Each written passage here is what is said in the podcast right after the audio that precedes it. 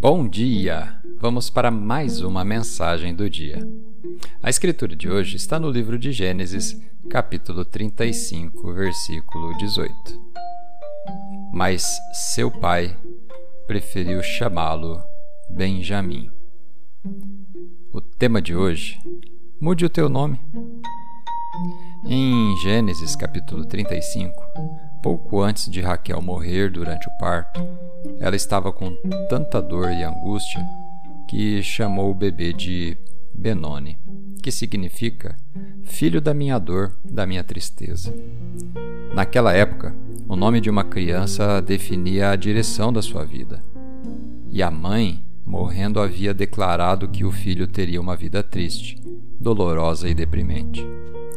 Mas o pai, Jacó, interveio e mudou seu nome para Benjamim que significa filho da minha destra, filho da minha força.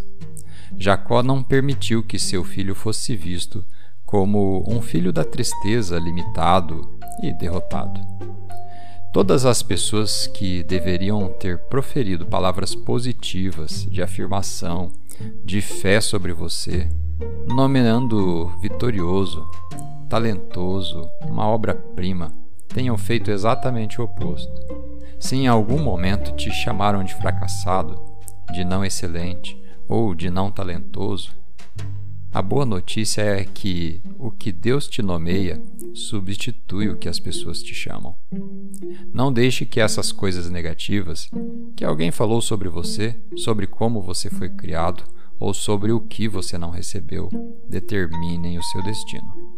Mude o seu nome para aquilo que Deus te chama. Vamos fazer uma oração? Pai, obrigado porque só o Senhor tem o direito de me nominar.